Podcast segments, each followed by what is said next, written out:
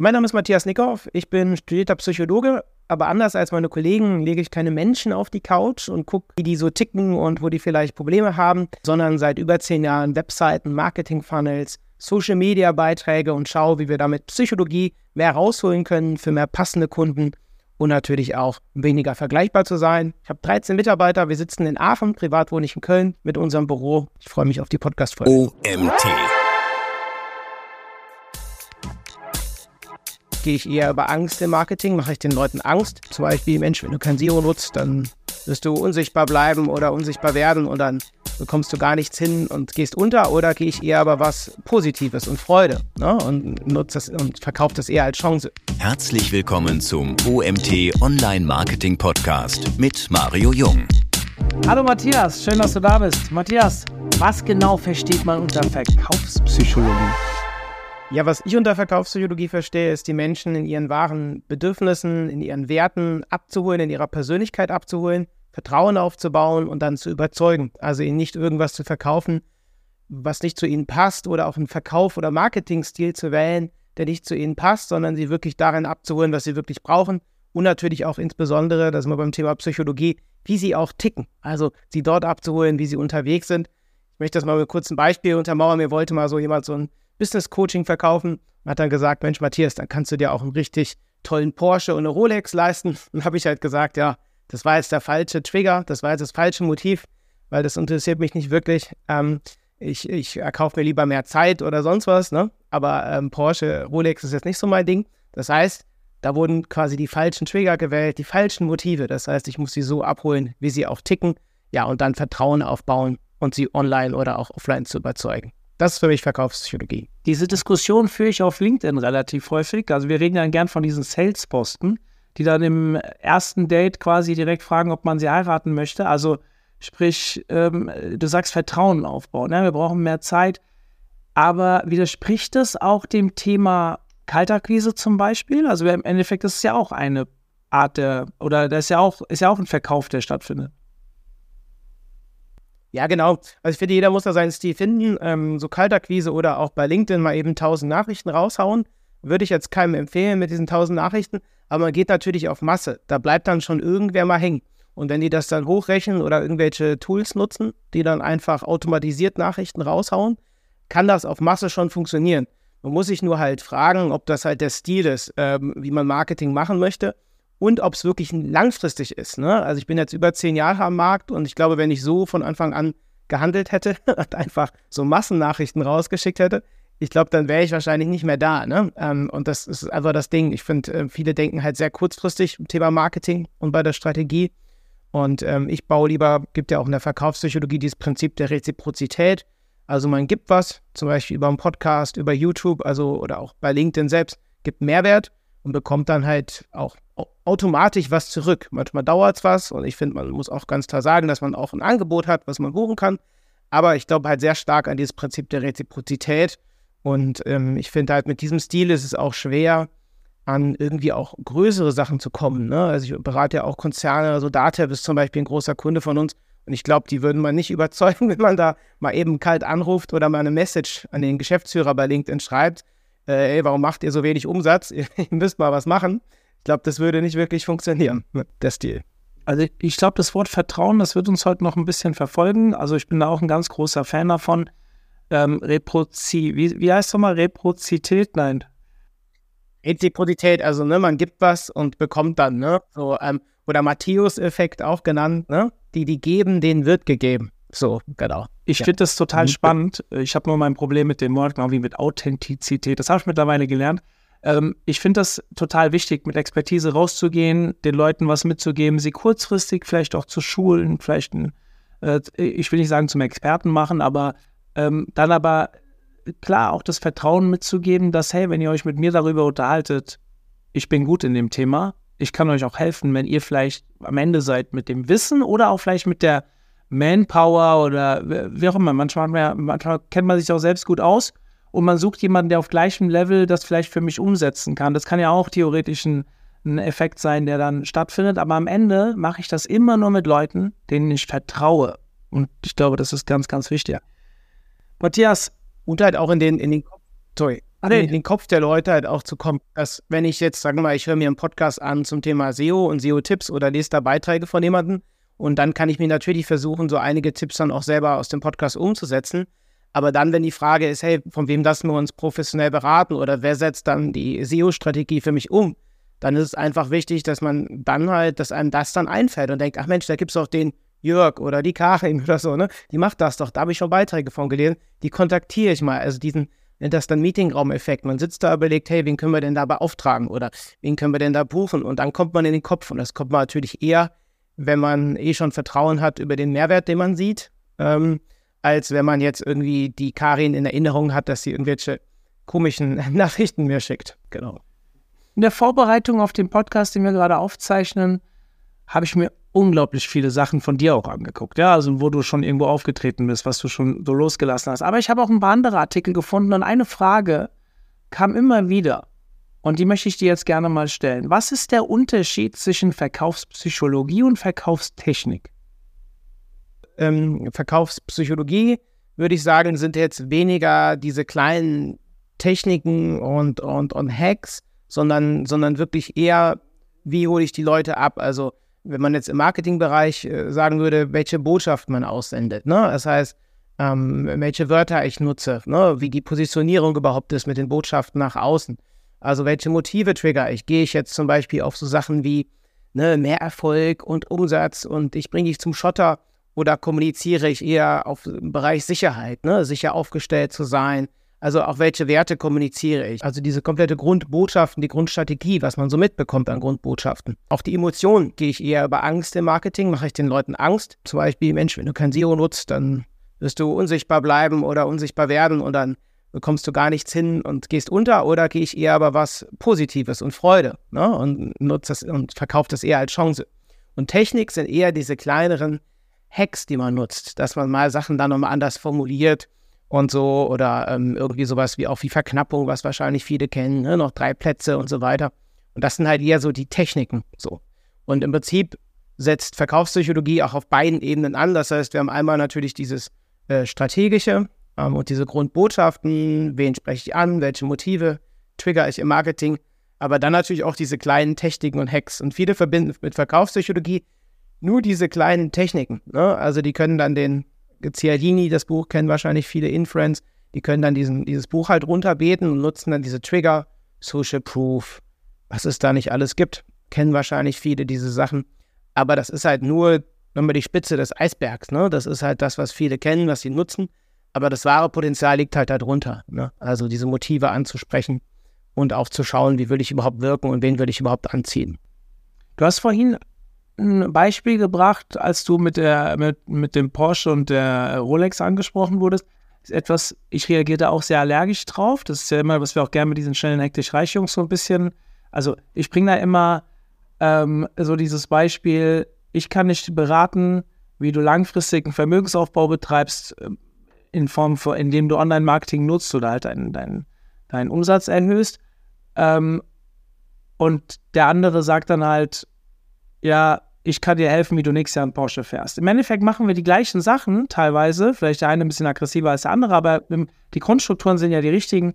Die, die, äh, wie ich meinen Service verkaufe, ist halt was anderes. Du hast dann davon gesprochen, man sollte die Leute individuell ansprechen, aber da wird es natürlich auch kompliziert. Was ist denn, wenn ich die Person vorher nicht kenne? Ja, also sprich, aber dann das Vertrauen aufbauen, das muss man halt klar mitgeben, ist dann auch einfach ein etwas längerer Prozess, und man sollte davon abkommen, vielleicht auch immer gleich im ersten Schritt was verkaufen zu wollen, oder? Ja, genau. Es hören ja auch viele Dienstleister wahrscheinlich zu. Und ich, ich will immer davon ausgehen, auf wen hat man halt selber Lust, auf welche Kunden. Ne? Hat man ähm, auf Kunden Lust, also ich will mich da gar nicht anpassen, sondern überlegen, auf wen habe ich hier wirklich Lust, also wen möchte ich beraten, wen will ich unterstützen, für wen will ich Texte schreiben oder Webseiten entwickeln. Und da achten halt viele oft nur so auf das, ja, die Person muss mir halt das bezahlen können oder auf Branchen. Und das ist aus meiner Sicht zu kurz gedacht. Also ich finde es immer super wichtig zu schauen, ähm, wie ist die Persönlichkeit des Menschen. Also mit wem will ich wirklich zusammenarbeiten. Ne? Und je nachdem ist das ja auch eine enge Zusammenarbeit, je nach Thema. Und, ähm, und da ist halt wichtig zu gucken, wie soll die Person ticken.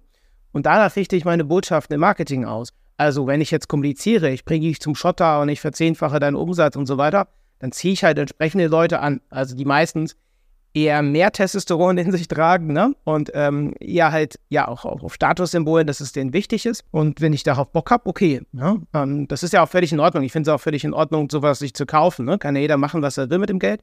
Aber ich finde halt wichtig zu gucken, ähm, auf wen hat man halt selber Bock. Wenn ich jetzt eher, sagen wir mal, äh, weichere Botschaften kommuniziere. Ne? Schau mal, ich, ich helfe dir, dass du da mehr Zeit hast und dass du eine langfristige Strategie hast im Marketing und so und dann wirklich auch was aufbauen kannst und das irgendwie auch wissenschaftlich fundiert, also auch vernünftige Expertise habt da, ähm, dann ziehe ich natürlich ganz andere Leute an. Ne? Ist genauso wie, ich finde da ein lustiges Beispiel, was wir mal hatten, weil jemand, der angefragt hat und hat halt gesagt, äh, ja, wir wollen da was machen, dann haben wir halt gesagt, ja, wir können ja einen Workshop machen.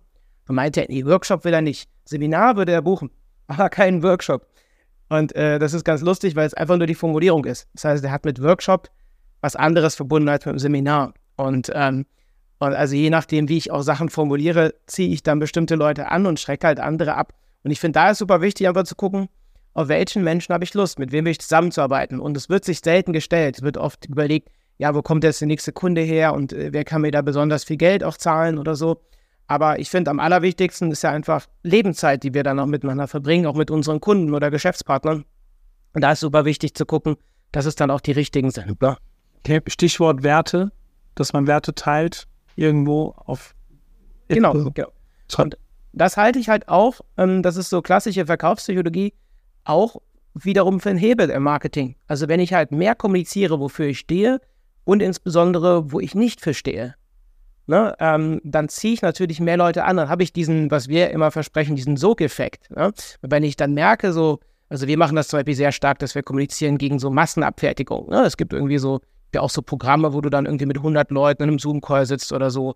Oder also, wenn es nur rein ums Geld verdienen geht, also wenn kein vernünftiges Produkt oder Dienstleistung dahinter steckt, ne, so, das lehnen wir auch ab und ziehen dann natürlich mehr Leute an, die auch sagen, ja, genau so sehe ich es auch, ne? Ich bin auch der Meinung, dass es nicht, nicht so toll ist oder so, ne? Genau. Ich finde es total spannend. Das äh, ging es jetzt nicht um Verkaufen direkt, aber äh, für die, die mir schon ein bisschen länger folgen, die wissen, dass ich relativ umtriebig auf LinkedIn bin. Und mein bester Post, den ich jemals gemacht habe, da ging es um meine Werte. Also äh, natürlich schreckt man den einen oder anderen vielleicht auch damit ab. Ich versuche mich immer einigermaßen neutral zu halten, aber natürlich verfolge ich als Plattform, muss nicht jeder als Plattformbetreiber muss nicht jeder, der uns nutzt, meine Werte auch ähm, äh, äh, die gleichen Werte haben wie ich, weil ich will ja Inhalte verkaufen. Aber natürlich, wer speziell mit mir dann zusammenarbeiten möchte, also vielleicht in mein Seminar kommt, okay, zwei Tage hält man es auch mal miteinander aus, wenn man vielleicht äh, nicht 100% dieselben Werte hat. Aber früher in der Agentur ja, war es natürlich ein ganz klar ein Thema. Da habe ich mich auch von von Leuten getrennt, also von Kunden getrennt, die dann nicht äh, vielleicht unsere Werte so äh, verfolgt haben, beziehungsweise die gleichen inne hatten. Deswegen halte ich das total wichtig, aber in beide Richtungen. Also nicht nur Kunden gewinnen, sondern halt, du hast was ganz Tolles eben gesagt, Lebenszeit. Mit wem möchte ich denn, also wir sind, wir sind beide wahrscheinlich in der Luxussituation, dass wir uns schon ein bisschen aussuchen können, mit wem wir zusammenarbeiten wollen und ähm, dass man dann schon sagen kann, okay, ich möchte halt auch meine Lebenszeit mit Leuten verbringen, die mich A, weiterbringen, aber wo ich auch ein angenehm, wo ich mich, wo ich mich wohlfühle. Und da entfalte ich mich A am besten, B, warum soll ich meine wertvolle Lebenszeit mit jemandem nur wegen Geld? Nein, da sind wir vorbei. Aber es gibt halt auch viele Menschen, die halt noch auf das Geld angewiesen sind, die vielleicht am Anfang stehen. Wenn ich mich so zurückerinnere, habe ich am Anfang auch vielleicht zwei, drei Kunden genommen, auf die ich gar nicht so mega Bock hatte, aber ich habe halt das Geld gebraucht. Es ist immer eine Lebenssituation wahrscheinlich auch, aber klar, nachhaltig ist immer, wenn man jetzt im Nachgang zurückguckt, mit wem ich heute noch zusammenarbeite, dann sind es halt nicht die, die ich am Anfang aufgenommen habe, weil ich gesagt habe, ich brauche das Geld. Ja, nur ich finde auch, selbst am Anfang würde ich trotzdem nicht, wenn man ein schlechtes Gefühl hat, irgendwie jeden annehmen, so, ne? Auch wenn es vielleicht erstmal dann ein Struggle ist, auch finanziell so. Ähm, also, ne, also ich finde, selbst am Anfang muss man aufpassen, ne, weil das kann halt ein wirklich das ganze Business kaputt machen, so, ne? Oder so, so ein Horrorkunde quasi. Ne? Und ähm, ich finde, das ist halt echt ähm, kein Geld der Welt wert. Ne? Also wir haben auch allein dieses Jahr wirklich Auftragsvolumina im sechsstelligen Bereich abgelehnt, weil wir halt wirklich gesagt haben, die einfach ein komisches Gefühl hatte oder meine Geschäftspartnerin ja auch meinte so, nee, irgendwas stimmt da nicht oder so unverschämte Bemerkungen vielleicht schon so in Vorgesprächen und so oder so Banalitäten irgendwie, ja, eure Bilder sind ja auch nicht so schön oder jeder Matthias hat hier irgendwie die Haare so komisch, ne? Das sind halt so Sachen, wo ich denke, hm, das ist halt unnötig, ne? Und ähm, ich finde das super wichtig, ne? Besonders halt ähm, diese Werte und den eigenen Stil halt im Marketing noch mehr rauszubringen. Ne? Und das ist auch das, was wir halt mit Verkaufspsychologie machen. Ne? Dieses Thema auch nicht mehr vergleichbar sein. Ne? Also, dass man wirklich, ähm, weil überall wird das Gleiche so kommuniziert, hier äh, ranke vorne mit deiner Seite oder wir bauen halt eine verkaufsstarke Webseite, Texte, die verkaufen und, und, und. Also überall sind irgendwie die gleichen Botschaften. Ne? Wir machen Mitarbeitergewinnung und so. Und dass man dann halt, weil es immer mehr wird, ne? es sind überall, jeden Tag kommen auch neue Agenturen so auf den Markt fast. Ähm, ist alles voll. Und deswegen finde ich es umso wichtiger, da auch ganz klar seinen eigenen Stil im Marketing auszubringen ne? und ähm, auch nochmal ganz klar sich auch zu zeigen, ähm, auch mit seinen Werten ganz klar zu zeigen, wofür man steht und wen man nicht möchte und ähm, einen eigenen Stil einfach im Marketing zu haben du hast jetzt quasi mir die, die, dritte Frage oder die dritte Frage, die ich mir aufgeschrieben habe, schon ein bisschen vorweggenommen. Wir haben im Titel ja geschrieben, mehr passende Kunden. Ja? Also im Titel haben wir einerseits mehr passende Kunden stehen, was mit dem Thema Verkaufspsychologie problemlos sich verbinden lässt. Aber inwieweit hilft mir Verkaufspsychologie auch nicht mehr vergleichbar zu sein? Und was meinst du genau damit? Hast du da einen Case? Also mal, ich nehme einfach mal ein Beispiel konkret, genau. Ähm, wir machen kaum noch so Shops und Produkte, aber das war, das war ein, ein Produkt, was, was man aber auch gut auf Marketer und, und Dienstleister übertragen kann. Das war zum Beispiel eine Soße, die kam halt zu uns und haben gesagt, wir haben eine Soße, die wollen wir jetzt vermarkten. Und ähm, ich habe gesagt, oh Gott, ne, es gibt ganz viele Soßenhersteller, die ganzen Läden sind voll mit Soßen, das sind alles äh, Multimilliardenunternehmen, da habt ihr gar keine Chance. Ne? Es sei denn, wir müssen es halt gut verpacken. Und ich kann schon mal spoilern, heute gibt es die Soße bei Edeka, bei Rewe, überall ist die im, im Laden und hat auch einen äh, sehr starken Online-Shop. Ähm, und wir haben ja gesagt, wir müssen, die, wir müssen das anders positionieren, dass es quasi im Kopf anders bei den Kunden ankommt, dass sie es nicht einordnen in die Schublade, das ist eine Soße, sondern halt anders einordnen ne? und es anders sehen, ähm, in eine neue Kategorie. Wir haben bald gesagt, das ist der Food Finisher, ne? also Food Finisher. Das heißt, man nutzt es, ähm, um das quasi um das Essen dann zu finishen. Also das Essen, das Kochen ist erst fertig, wenn man den Food Finisher, also diese Soße dann genutzt hat und wurde halt genannt als Geschmacksveredler. So. Und so ist es jetzt bei den Leuten im Kopf, dass es nicht so eine weitere Soße ist, sondern es ist der Geschmacksveredler, den ich halt nutze, damit das Essen dann noch besser ist. Und gleichzeitig dann halt, dass die Leute merken, okay, das ist halt der, der Food Finisher und passt jetzt nicht direkt in die Soßen. In den Läden steht das auch meistens nicht bei den Soßen, sondern so als extra, im, im Extraplatz. Und ähm, auch nochmal so schwarze Flaschen, ist alles ein bisschen edler und hochwertiger und so. Und ähm, so ist es halt nicht mehr vergleichbar. Und das machen wir jeden Tag, also wirklich zu gucken, auch diese Botschaften, ne? also Headlines, auch Content Marketing psychologisch anders zu betreiben, ne? dass es einfach einmal natürlich auffällt, im Kopf bleibt. Aber ne, das, wir haben ganz viele sagen, ja, wir wollen auch wieder Food Finisher da sein. Ne? Ähm, und dass man halt dort einfach nochmal ja, weniger vergleichbar ist, einfach mit anderen, anderen Botschaften, ne? dass man es anders verpackt zum Beispiel. Wenn ich dich frage, bist du spontan und kreativ, würdest du ja oder nein sagen? Das ist gemeine Frage. Ich würde schon sagen, ja. Ja. ja, ja. Okay, der OMT ist eine Standardkonferenz, wie viele Konferenzen auch. Wie gebe ich mich ab mit meiner Konferenz in de deinem Sinne, dass ich äh, anders bin? Also was OMT machen könnte, wäre einmal natürlich äh, puncto Werte, was wir eben besprochen haben, nochmal deutlicher zu kommunizieren, für wen das wirklich was ist. Ne? Also für Marketing, Marketer, für Marketingdienstleister, die wirklich ein nachhaltiges Business dort haben, ne? die auch ähm, Interesse daran haben, einen, einen, positiven Impact auch zu haben und es nicht nur rein, klar, wir wollen alle Geld verdienen, das ist klar, das ist Kern eines Businesses, aber dass es nicht nur darum geht ne? und dass es auch um ja, fundiertes Wissen geht anders als so manche andere Konferenzen, die wir auch kennen oder wo ich auch unterwegs bin, wo ich manchmal denke, so, das ist dann irgendwie mehr eine Show als, als sonst was, ne? So, jetzt nicht so viel mitgenommen. Ähm, und also das wäre halt eine Möglichkeit, ne? Genau.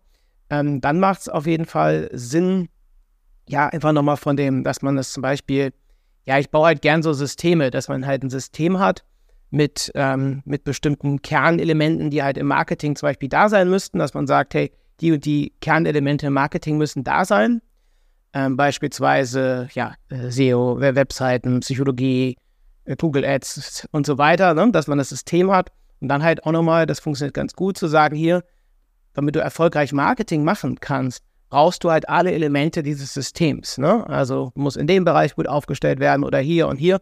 Und das Gute ist, halt auf der OMT, auf der Konferenz, hast du halt alle Elemente des Systems mit drin. Das heißt, du musst da einmal hinkommen, und hast dann in den Tagen halt aus jedem Bereich, der wichtig ist für erfolgreiches Marketing, hast du einen Baustein. Ne? Und dann kannst du es natürlich entsprechend auch vertiefen. Das ist psychologisch sehr spannend, diese Systeme. Das haben, baue ich fast jeden Tag für Kunden, weil du dann immer dieses Bedürfnis hast, dass du merkst, okay, da habe ich erstmal alles mit drin.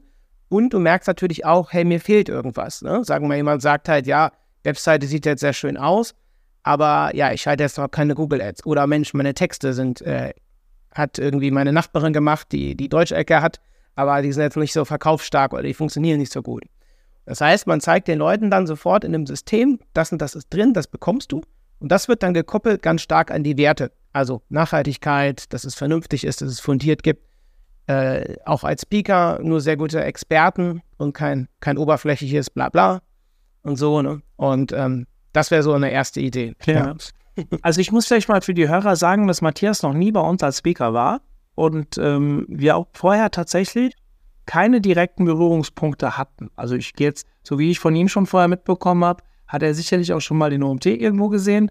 Aber wir haben jetzt uns im Vorfeld nicht darüber unterhalten. Ich fand es ganz spannend, was du gesagt hast, weil ähm, dieses fundierte, wir grenzen uns tatsächlich damit ab, dass wir halt sagen, wir gucken schon auf die Inhalte und wollen halt nicht nur Show haben. Im Gegenteil, wir machen auch eine schöne Party am Ende, aber währenddessen, wir wollen halt vor allem mit starken Inhalten kommen und mit haben so ein Abschlussevent mit unserer Website-Klinik. Das kennt man von anderen Konferenzen auch, aber wir machen halt für zehn verschiedene Disziplinen, sodass man eine Webseite mal aus zehn verschiedenen Disziplinen beleuchtet und so auch mal sieht, wie Experten vorgehen, worauf die achten und so weiter und so fort, dass wir die wirklich die Teilnehmer abholen, wie ja eine gute Vorgehensweise wäre und dann ja, wir bilden alles im Online-Marketing ab. Also dieses Jahr, die Agenda ging letzte Woche online, kannst du vielleicht mal sagen, äh, fünf SEO-Vorträge, fünf Social-Media-Vorträge. Du hast also wirklich von allem etwas. Ja, es gibt auch ein, zwei Sachen, die sind unterpräsentiert, aber jetzt kommt das Wichtige.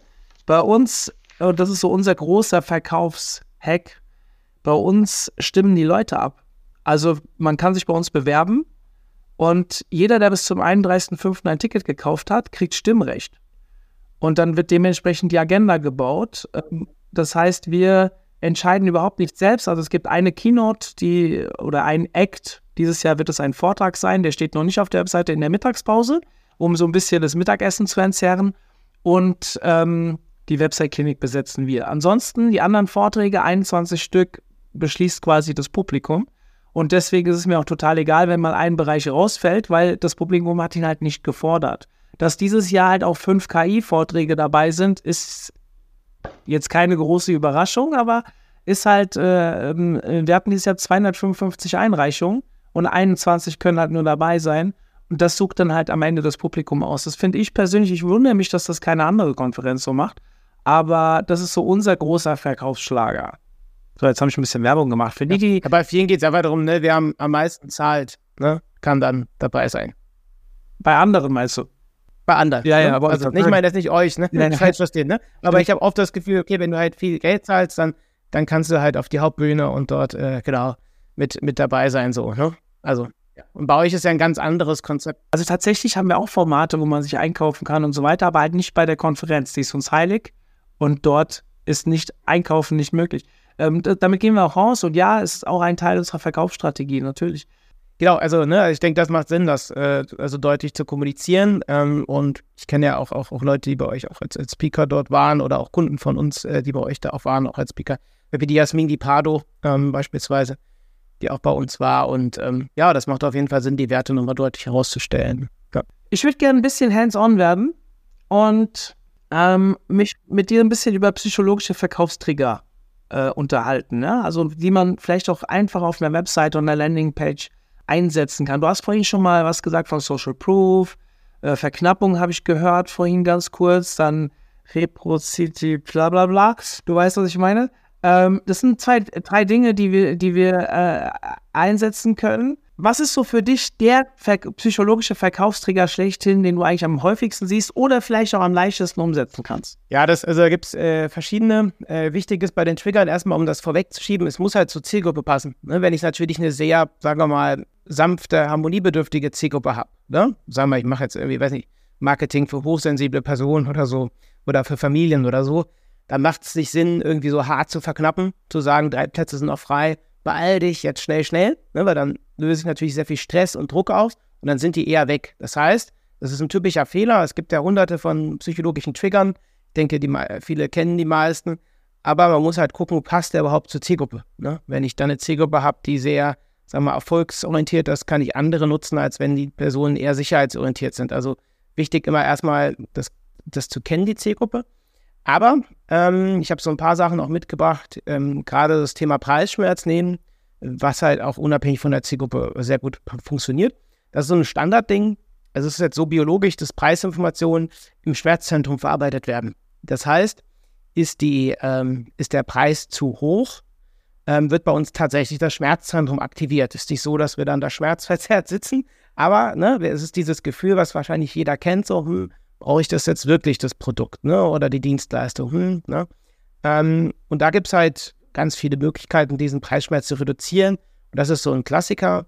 Ähm, ich empfehle dort gerne halt den, den, den, Anker, wenn ich jetzt sage, das kostet 500 Euro im Monat dass ich dann vorher eine größere Zahl verankere. Ne? Oder das Produkt kostet jetzt 29 Euro und dann verankere ich vorher eine größere Zahl. So, nehmen wir mal einen Film, den man sich zum Download kauft. Irgendwie 29 Euro würde der jetzt mal kosten. Und dann sage ich halt vorher, der geht 120 Minuten, ist die Laufzeit und er kostet 29 Euro. Oder 2000 Leute waren schon dabei bei dem Event ähm, und äh, du investierst 199 Euro in das Event. Das heißt, man verankert eine große Zahl ähm, vorher im Kopf der Leute das, die Zahl muss gar nichts damit zu tun haben, mit dem eigentlichen Preis oder auch mit dem eigentlichen Produkt.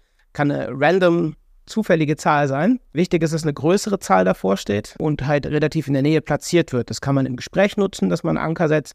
Das kann man auch irgendwo auf einer Website oder Produktseite nutzen.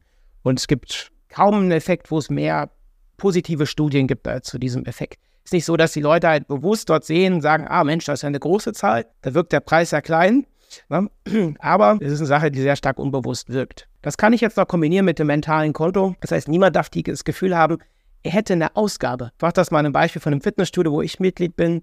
Das kostet wirklich 150 Euro im Monat, ist aber noch eine Saunalandschaft dabei, äh, es ist ein Thermalbad dabei und da habe ich auch gesagt, boah, 150 Euro im Monat für ein Fitnessstudio ist halt schon sehr viel. Da meinten die aber auch so, hey Matthias, ist ja eine Investition in deine Gesundheit was gibt es denn Wichtigeres als unsere Gesundheit? Ähm, habe ich gesagt, okay, ja, dafür ist es ja eigentlich schon günstig. Also was meine ich damit? Man öffnet bei dem Kunden über die richtigen Texte, über die richtige Copy ein mentales Konto, ne, dass die das halt verbuchen, nicht als Ausgabe, sondern Investition in ihr Business, in mehr Sichtbarkeit, in mehr passende Kunden und so weiter. Also das würde ich sagen, ist so eine Sache, die kann man immer nutzen, gerade auch diese mentalen Konten auch im Marketing und sollte man auch immer nutzen. Sehr genau. spannend. Ich hoffe, das war jetzt verständlich. Also dieses Preisschmerzthema, ja. das finde ich cool. Also ich, ich habe mich schon sehr viel mit diesem Thema auseinandergesetzt, aber das ist mir tatsächlich noch nicht bewusst untergekommen. Ich muss dazu sagen, ich habe heute Morgen einen Post auf LinkedIn losgelassen zur Bewerbung unserer Speaker Academy, wo noch vier Plätze frei sind in zwei Wochen. Ja, ist sie. Und ähm, ist ein neues Format, was wir anbieten. Das ist ein Hochpreisformat. Also es ist halt schon etwas, was ähm, ja, auf Normalpreis bei 4.900 Euro liegt, wo man sagt, hey, drei Tage 4.900 Euro, da muss ja schon ein krasser Benefit mitkommen. Ich bin jetzt über den äh, Bezugpunkt gekommen, hey, es sind nur noch vier Plätze frei. Wie sieht es denn aus für kurzfristig äh, Leute, ihr könnt jetzt hier Riesenchance auch euer Netzwerk zu verbessern. Ich bin jetzt die ganze Zeit am überlegen, was hätte ich denn anbringen müssen mit einer größeren Zahl als 4.900, aber ich habe den Preis ja gar nicht kommuniziert, dann hätte ich es ja gar nicht theoretisch machen müssen. Aber auf der Webseite. Genau. Dann muss der Preis kommuniziert werden und dann kann ich es halt nutzen. Wenn der Preis halt kommuniziert wird, das kann ich dann im Gespräch machen oder auch auf der Webseite. Manche haben ja auch Preise auf der Webseite und macht Sinn, das zu kommunizieren vorher mit dem Anker. Das wird auch in Supermärkten benutzt. Ne? Ich drehe im sehr, sehr viele auch so Primetime-Dokumentationen für, für Sat 1. Kommt jetzt auch am, Donnerstag, je nachdem, wann der Podcast jetzt rauskommt, zum Thema Fast Food, mit welchen ja, Marketing-Tricks die auch so arbeiten, ne? McDonalds und so weiter. Und die nutzen halt alle standardmäßig, auch offline und so Supermärkten, diesen Anker immer mehr, gerade bei den, wo die Preise immer teurer werden, ähm, von diesen mentalen Konten auch. Das ist so ein Klassiker. Wir sprechen natürlich in der Psychologie immer von Wahrscheinlichkeiten. Ist nicht so, man haut dann den Anker dann raus und das mentale Konto und dann sofort, zack, ja, ich kaufe alles leer. Das ist natürlich auch Quatsch. Ne? Ähm, die Leute gucken ja auch immer auch noch in großen Teilen bewusst dahin ne? ähm, und überlegen, hm, kann ich mir das leisten oder nicht so. Ne? Aber es ist halt eine Möglichkeit, um die Akzeptanz dort zu steigern. Ne? Mhm. Genau. Fällt da unter diese Preisschmerz-Thematik auch das Thema Streichpreis oder ist das wieder was anderes? Ja, genau. Das ist auch, äh, nutzt auch diesen Anker. Ich bin aber nie so der Fan von so reinen Streichpreisen, weil es oft irgendwie so einen Schnäppchenrahmen schafft. Ne? Also hier nochmal günstiger und nochmal günstiger und dann packe ich noch einen Pfund Kartoffeln drauf oder so. Also das ist oft so, wirkt es so relativ billig. Und was auch noch der Fall ist, dass in Deutschland ja Dauerstreichpreise auch verboten sind. Ne? Also manche machen es trotzdem. Man geht immer wieder auf die Seite und es ist immer Dauerstreichpreis. Äh, Gerade im Marketing arbeiten auch viele auch mit so Fake-Verknappungen. Ne? Es ist irgendwie noch, noch zehn Produkte von den irgendwie Regenschirmen auf Lager und dabei sind noch viel mehr auf Lager. Und das ist halt auch eine Sache, die nicht erlaubt ist. Und ähm, ich finde, da sollte man dann schon ehrlich vorgehen. Und wenn man jetzt irgendwie immer so Dauerrabatte hat, zieht das natürlich auch so Schnäppchenjäger an. Wenn ich jetzt als Agentur immer sage, hier gibt es nochmal Rabatt und hier, und wir haben jetzt irgendwie im Sommer nochmal Sommerlochrabatt oder so. Und ähm, das zieht natürlich falsche Leute an. Und was noch dazu kommt, ist, ne, warum sollte ich halt für die gleiche Leistung dann immer unterschiedlich, unterschiedlich viel bezahlen? Ne? So, das ist dann auch komisch. Äh, mega spannend. Also ich habe eben gerade so parallel, ich habe hier so einen relativ großen Screen mal parallel mit unsere äh, Speaker Academy Seite aufgemacht und mal geguckt, okay, wo haben wir denn eigentlich hier größere Zahlen kommuniziert als. Aber das ist eine echte Chance.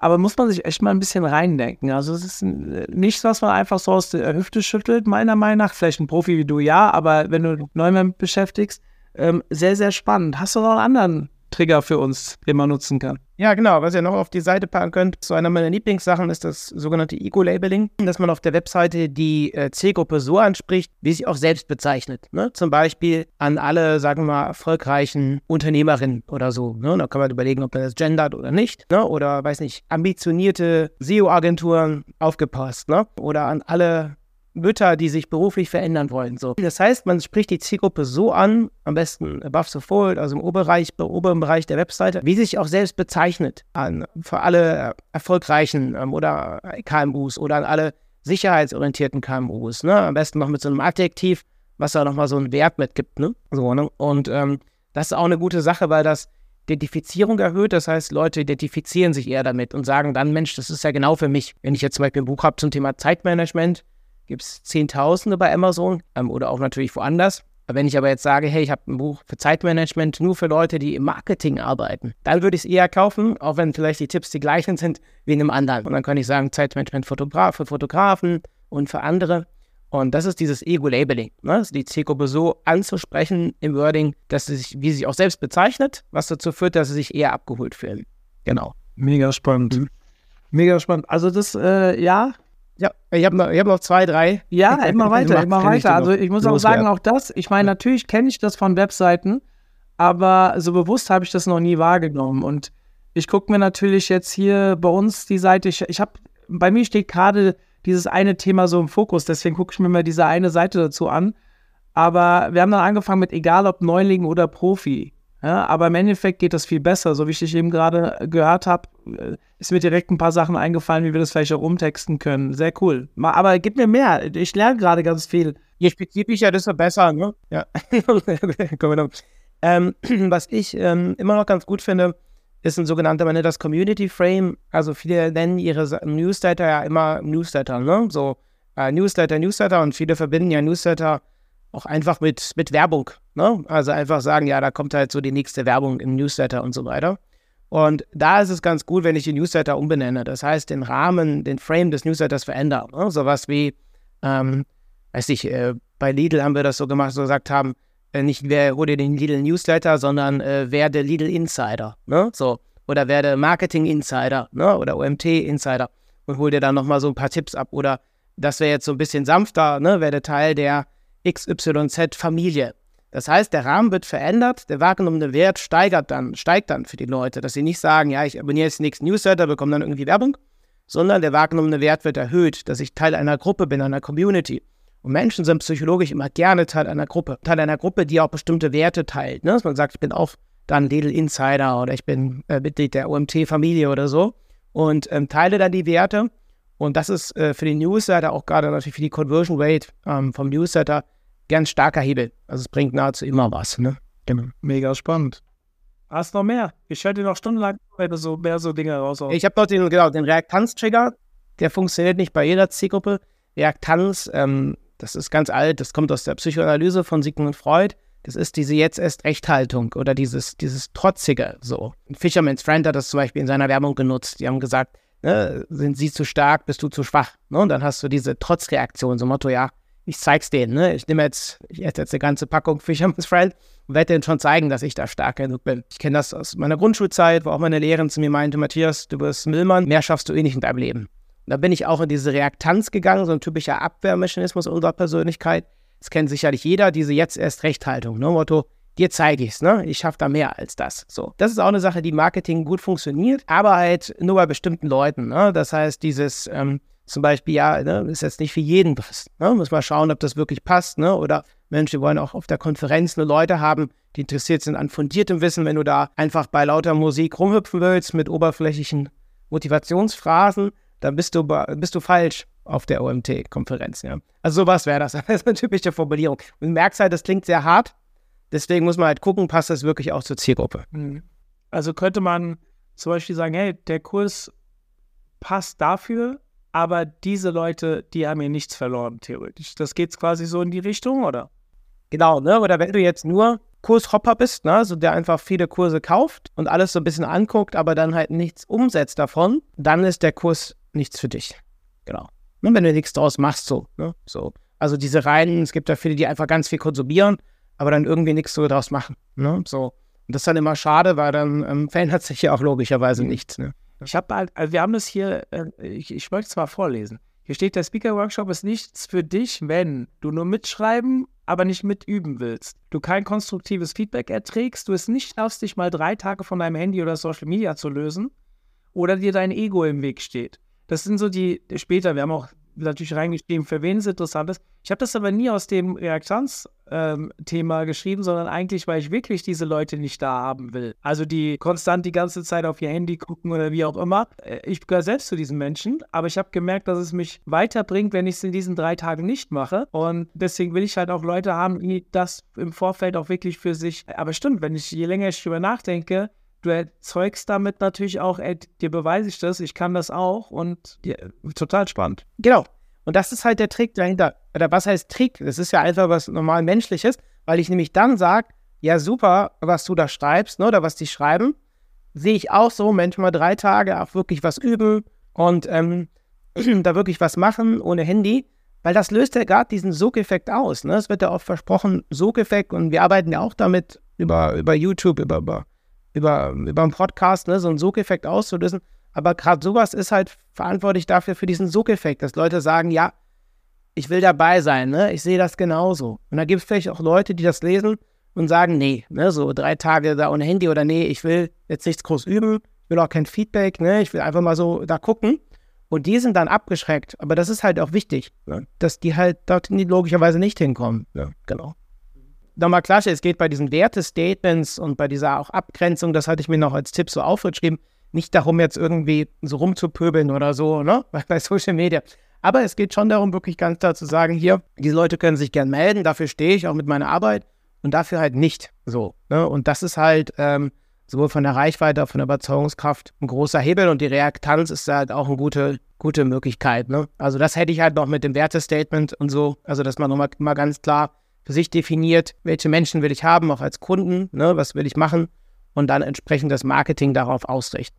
Also Matthias, großes Lob von meiner Seite. Ich habe mit ganz anderen Sachen gerechnet heute in Sachen Verkaufstrigger, so eher diese Standardsachen ne, mit äh, Verknappung und Co. Jetzt habe ich hier dieses Preisschmerzzentrum, äh, dann die Leute so anzusprechen, wie sie sich selbst sehen, den Community Frame und dieses Reaktanzthema. Also so habe ich es noch nie betrachtet. Ich nehme an, heute haben sehr viele Hörer sehr viel mitgenommen, mal auf mal anders auf die Dinge draufzuschauen. Jetzt gehe ich allerdings nur von mir aus, ja, aber ich denke mir immer, wenn ich überrascht werde, dann überrascht es vielleicht den einen oder anderen, der noch nicht so weit ist in dem ganzen Thema, auch erst recht. Dementsprechend ganz lieben Dank an dich für das Teilen dieser wirklich guten Inhalte und Tipps und ich habe mich sehr, sehr gefreut, dass das heute mit uns geklappt hat. Gerne. Ja, und ist mir auch wichtig, also weil viele verbinden einfach Verkaufspsychologie nur mit diesen 0815 Triggern.